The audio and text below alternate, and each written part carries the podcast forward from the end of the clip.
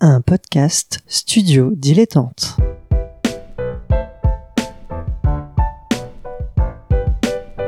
Donc ce que vous proposez comme d'habitude, c'est de la poudre de perlimpin. La République, c'est moi Et je ne me laisserai jamais entraîner par un opportuniste dans cette voie-là.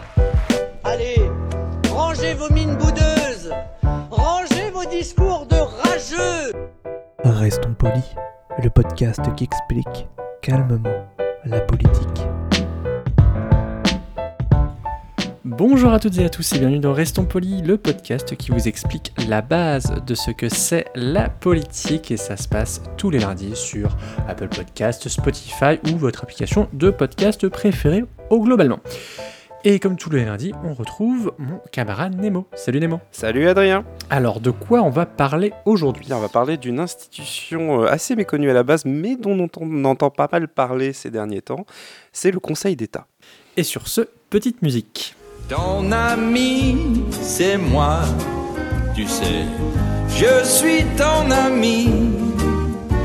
Si t'as des soucis, j'ai les mêmes aussi, mais je ferai n'importe quoi pour toi. Tous les deux confondus comme les veines dans le bois, parce que je suis ton ami, c'est en moi. Je Et suis c'était euh, You Got a Friend in Me, alors plutôt la, version euh, française euh, qui a été traduite par Charles Couture, mais bref, qui est basée sur un morceau de Randy Newman et qui a servi pour le générique euh, de Toy Story. Alors pourquoi ce choix de ton ami c'est moi, même si on l'a tiré à pile ou face pour être tout à fait transparent? Oui, alors pour être totalement transparent, en face on avait euh, Aladdin, mon meilleur ami, donc vous voyez qu'on est dans un ordre d'idées similaire. Pourquoi ton meilleur ami? Parce que, parce que tout simplement, eh le Conseil d'État est censé institutionnellement être le meilleur ami de quelque chose que vous connaissez, c'est le gouvernement. C'est un Conseil d'État. Dans le mot Conseil d'État, il y a vraiment conseil dedans. Il est là pour orienter euh, juridiquement euh, et administrativement euh, le gouvernement, de rendre des avis. Il rend également la justice dans, certaines, dans certaines affaires. Et voilà, c'est censé être vraiment, si le gouvernement était Batman, ce serait un peu Robin quand même. J'aurais pas tout à fait, tout à fait cette analyse, mais effectivement, il y a, de ça quand on, quand on va sur le site du, du Conseil d'État. on retrouve ces missions, donc conseiller les pouvoirs publics, avec un certain nombre de rapports. Je vous invite d'ailleurs à, à regarder euh, leur euh, chaîne YouTube qui est très très fournie avec des choses très intéressantes sur des sujets très variés comme le droit ou, ou le sport par exemple. Ça, c'est une première mission, donc conseiller les pouvoirs publics avec une si expertise. Oui, vas-y, vas-y. Si on peut faire quelques petits rappels d'actualité, euh, par exemple, euh, on peut, pour toujours dans le côté euh, meilleur ami, on peut rappeler notamment que le Conseil d'État a examiné de nombreuses requêtes concernant les décisions prises par le gouvernement et le Parlement au niveau du confinement et qu'il a euh, quasiment rien retoqué. hein. il a toujours été euh, plutôt du côté de l'administration euh, pour le coup. Mais en revanche, le Conseil d'État s'est notamment exprimé lors de la réforme des retraites. Souvenez-vous, c'était il y a trois mois, une éternité et avait été extrêmement critique de la méthode et du projet du gouvernement, ce qui avait donné des armes l'opposition. Mm, Effectivement, le, pouvoir euh, d'expert euh, qui, qui, euh, qui ressort. Il a aussi le rôle de juger un peu l'administration, ça je pense qu'on qu'on y reviendra. C'est vraiment une sorte de... Quand, quand on, quand on regarde un peu, quand on se renseigne sur le Conseil d'État, on dit souvent que c'est le premier et le dernier recours. Et enfin, fait, une ouais. troisième mission, c'est gérer euh, les juridictions administratives, donc notamment euh, 8 cours administratifs d'appel, 42 tribunaux administratifs, euh, la Cour nationale euh, de... ah, mes notes sont toutes brouillons. Du droit d'asile, voilà, la Cour nationale du droit d'asile. Donc voilà, des choses extrêmement juridiques, et pourtant ces membres ne sont pas des magistrats, donc c'est assez tout, intéressant de voir, mais ce sont vraiment voilà, des gens qui ont été reconnus comme des experts dans, dans leur domaine. Euh, oui, tu voulais dire. En oui, en fait, le Conseil d'État, on touche au summum euh, de euh, euh, une sorte d'élitisme, d'élite, c'est-à-dire que ces membres sont issus de l'ENA, si je me son- si je me trompe pas. Oui. Euh, pour, les et- premières, euh, pour la première euh, euh, conseil, première Voilà. Euh, il est présidé euh, par, euh, je crois, le, pré- le président. Ou, euh, enfin, en tout cas, il a, il a le, officiellement sa présidence est du côté du gouvernement, mais le- son rôle le plus important est son vice-président. Mais étant donné que son vice-président est nommé notamment au Conseil des ministres, on peut voir que le Conseil d'État a quand même un rôle très proche euh, de l'exécutif, tout en ayant quand même des pouvoirs juridiques. Alors officiellement, les gens qui jugent à l'intérieur du Conseil d'État ne sont pas les mêmes que ceux qui ont conseillé le gouvernement sur ce même dossier, mais on a une institution qui à la fois paraît quand même assez éloignée euh, des, euh, on va dire, de l'élection, en tout cas de, de, fait d'être élu par les électeurs, et en même temps a quand même une certaine indépendance. C'est tout, c'est vraiment un gros paradoxe au Conseil d'État. On a mis beaucoup de choses euh, dans cette institution, des choses très importantes, et euh, malgré tout, ça reste une, institution qui apparaît assez lointaine, en tout cas que ce soit dans l'actualité euh, ou même ben, dans sa popularité, si j'ose dire. Alors effectivement, pour compléter ce que tu disais, effectivement, le, Conseil d'État est présidé soit par le Premier ministre, soit par le ministre de la Justice, garde des Sceaux. Oui, c'est plus le président euh, exact. Ouais, c'est plus le président. Et, euh, et, donc en fait, il y a un vice-président. Euh, actuellement, c'est Bruno Lasserre, à l'heure où on enregistre. comment on, explique cette indépendance et, cette, j'allais dire connivence, mais c'est pas vraiment le mot, et, cette proximité tout simplement avec le pouvoir exécutif, puisque en fait là, on est vraiment dans le pouvoir législatif, pour être un peu alors, on est dans un. Déjà, l'indépendance, elle est sur plusieurs points pour moi pour le Conseil d'État. Il y a tout d'abord le fait qu'en dehors de ses compétences juridiques, il a un pouvoir de conseil. C'est-à-dire que euh, tout ce qu'il dit n'a ne transparaît dans aucune obligation légale pour le gouvernement. Le gouvernement, par exemple, peut consulter le Conseil d'État parce que c'est obligatoire, mais il peut totalement ne pas tenir compte de son avis, sans qu'il n'y ait aucune conséquence. Donc ça, déjà, c'est un facteur d'indépendance parce que euh, il peut dire ce qu'il veut. De toute façon, le gouvernement n'est pas tenu de le respecter. Donc c'est beaucoup plus facile de s'exprimer quand on n'a pas la responsabilité derrière. Et il y a aussi le fait, comme je l'ai dit tout à l'heure, que le Conseil d'État est libéré entre guillemets, de l'élection. C'est-à-dire que s'il fait quelque chose euh, jugé mauvais, il n'y a pas de sanction électorale derrière. Euh, les, membres du Conseil d'État ne peuvent pas réellement être sanctionnés pour leurs actions, ce qui leur donne de fait une indépendance. On est un petit peu dans la logique euh, qui prévalait notamment pour les indemnités des parlementaires. On a longtemps estimé que les indemnités des parlementaires devaient être élevées pour les rendre indépendants des puissances d'argent. Ça, c'est un, un, concept, un concept qui existe. Et moi, je vois un petit peu le Conseil d'État comme ça. C'est à la fois un regroupement dans le principe de ce que la France compte de, grands cerveaux euh, qui, qui, sortent des grandes écoles, mais c'est un principe qui apparaît aujourd'hui un peu vieillot, parce que parler de grands cerveaux, de grandes écoles, euh, ça paraît assez éloigné pour ne pas dire entre guillemets, ça peut apparaître méprisant euh, pour certaines personnes. Donc c'est quelque chose d'assez complexe et comme souvent, euh, bah, la fiche Wikipédia vous en donne beaucoup en fait pour vous faire votre propre avis sur ce qu'est cette institution. Ah, comme on, le dit, enfin, pour le coup, je le disais. Euh, hors micro, je suis pas tout à fait d'accord. Je trouve la, fiche Wikipédia un peu brouillonne. Le site internet euh, du Conseil d'État rattrape un peu la chose, même si ça reste pas simple de, tout vraiment comprendre. Justement pour euh, vraiment expliquer le rôle du Conseil d'État, euh, quelle est la différence face à d'autres garde-fous, d'autres institutions de, support de, du, du du gouvernement, comme je pense la, Cour des comptes et, les défenseurs, et le défenseur des droits bah, c'est des domaines pour moi. Le, le, domaine du Conseil d'État est très vague, enfin très large, plutôt pas vague, il est très large, il n'est pas vague, bien au contraire. Euh, il est très large. Euh, et euh, ben parfois, bah, déjà il peut rendre, euh, il peut rendre des décisions officielles, hein, j'ai envie de dire. il me semble pas que le défenseur des droits puisse réellement imposer quelque chose de manière extrêmement, non, pas ma connaissance. Voilà, et surtout, ben c'est une très vieille institution, contrairement au défenseur des droits, donc elle a une influence. D'autant plus que appartenant à, on va dire la haute administration, elle a le, Conseil d'État a forcément une influence. C'est extrêmement... En fait, c'est tout le paradoxe là aussi. C'est techniquement, le gouvernement peut, ne pas tenir compte de l'avis du Conseil d'État, mais en même temps, passer outre, c'est quand même prendre un risque politique et aussi administratif.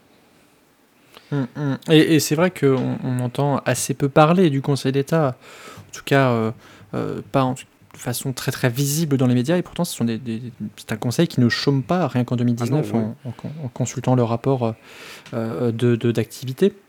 En 2019, ils ont fait euh, 1090 euh, examens euh, en 411 séances. Donc on est quand même sur un régime assez soutenu. Euh, et, On est et su- alors... Oui, vas-y, vas-y. vas-y. On est, je trouve qu'on est sur une institution, moi quand j'ai regardé le- à la fois le site internet, euh, enfin, les actualités concernant le Conseil d'État, on est souvent sur une institution de compromis en fait. C'est pas le Conseil d'État qui fera la révolution euh, administrative juridique en France, clairement pas. C'est pas dans son dans son ADN si j'ose dire. Ça reste quand je quand on avait quand j'ai parlé d'utiliser mon meilleur ami euh, comme chanson, c'est vraiment ça en fait. C'est c'est on, on peut pas utiliser le Conseil d'État contre l'État. En revanche, on peut l'utiliser pour influencer l'État ou on peut l'utiliser quand on considère, on dit, on considère que l'État, eh, l'État, tu déconnes. Et du coup, qu'est-ce que tu fais quand tu as quelqu'un qui déconne? Bah, Tu vas parler à son meilleur pote pour dire, eh, regarde, là, il y a ton pote qui déconne. Euh, c'est un peu ça pour moi, le Conseil d'État. Tu peux rajouter une, espèce de, couche de, euh, oui, ils viennent de l'ENA, ce sont des, voilà, ce sont des hauts, euh, c'est à haute administration. Mais il me semble quand même important de savoir comment il est constitué, quel est son rôle, qu'est-ce qu'on peut en attendre, et surtout, le Conseil d'État, il a vocation à servir quel que soit l'État. C'est-à-dire que demain, si le gouvernement, à la suite d'élections, change et que des options euh, politiques radicalement différentes arrivent, normalement, le Conseil d'État reste un conseil de l'État, peu importe quel est cet État. Effectivement, c'est une sorte de continuité euh, de service public pour euh, faire une référence à, un autre épisode qu'on a fait.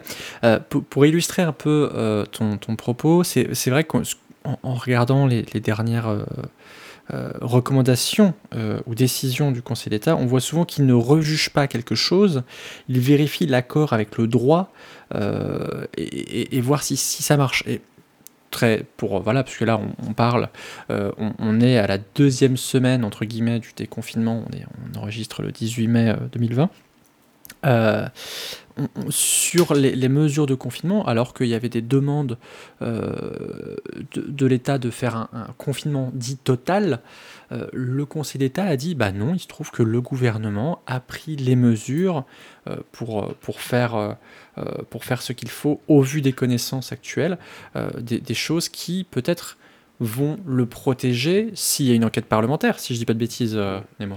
Alors euh, c'est un dossier un peu complexe. De toute façon, le Conseil d'État n'a pas son mot à dire dans des enquêtes parlementaires. Euh, après, euh, voilà, on est vraiment sur un, rôle d'influence en fait. Et généralement, le Conseil d'État déjuge l'administration ou le gouvernement quand il considère qu'il y a vraiment quelque chose d'important et de grave. Il est là pour ça en fait. En quelque sorte sa responsabilité à lui. J'ai dit tout à l'heure qu'il n'avait pas de responsabilité politique, mais il a une responsabilité, euh, je dirais judiciaire. Je sais que c'est peut-être certains puristes qui, me hurleront dessus, mais je, vois ça un peu comme ça en fait. C'est, il se place un peu en arbitre, à la fois en conseil et en arbitre. Donc voilà, il est un peu sur deux jambes. Et, euh, c'est, vrai que c'est, aussi ça qui rend cette, euh, cette institution complexe parce qu'on on y a affaire pour des tas de choses différentes. Hmm. Je, je vais prendre un autre euh, cas euh, concret qui, qui est apparu euh, aujourd'hui, euh, alors que, qu'on, qu'on enregistre. Euh, c'est le cas des, des drones sanitaires. Ouais. Vous savez, c'est ces drones qui étaient utilisés pour euh, prendre des photos et envoyer des messages sonores pour dire aux gens donc, de, rester chez eux et d'appliquer les, gestes barrières. Euh, donc le Conseil des, enfin, comment dire, la Ligue française des droits de l'homme ainsi que euh, la Quadrature du Net avaient déposé de nombreux recours qui avaient été tous rejetés jusqu'à présent pour, pour, comment dire, pour refuser ces, drones sanitaires. Le Conseil d'État a validé la demande de, la, de ces deux organisations, non pas parce que euh, le, le- bien fondé, enfin, non pas à cause que le bien fondé prétendu euh, n'était pas réel, euh, disent que oui, c'est, ça a un avantage dans le cadre de la lutte contre la propagation de, de l'épidémie Covid-19, euh, mais légalement, ça ne tient pas encore debout, il n'y a pas toutes les précautions juridiques nécessaires vis-à-vis du respect des, des libertés individuelles et de la vie privée.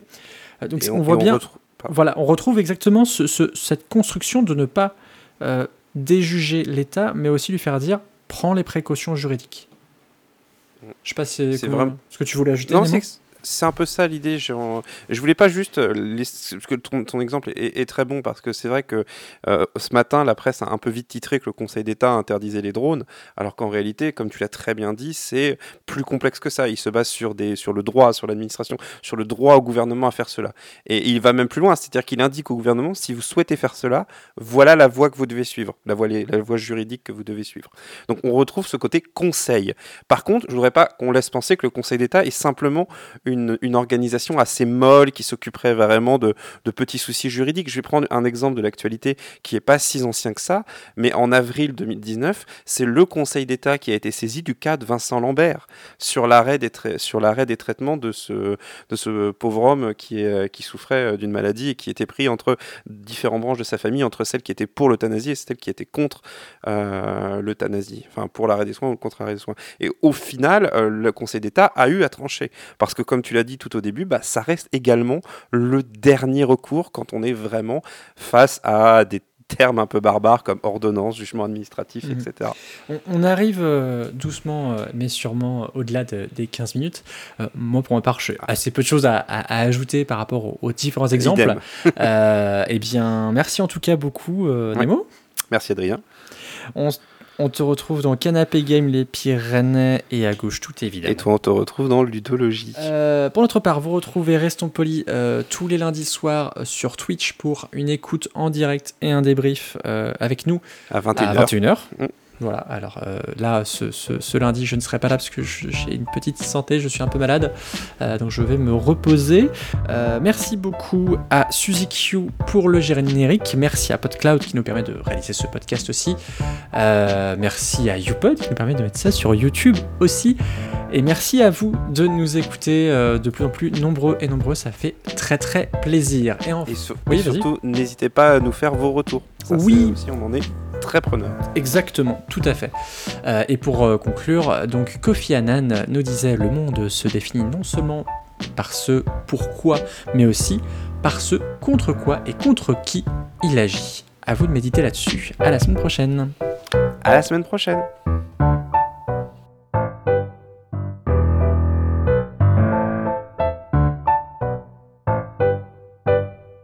Pour soutenir ce podcast et l'association qui le porte, rendez-vous sur tipeee.com slash studio-dilettante.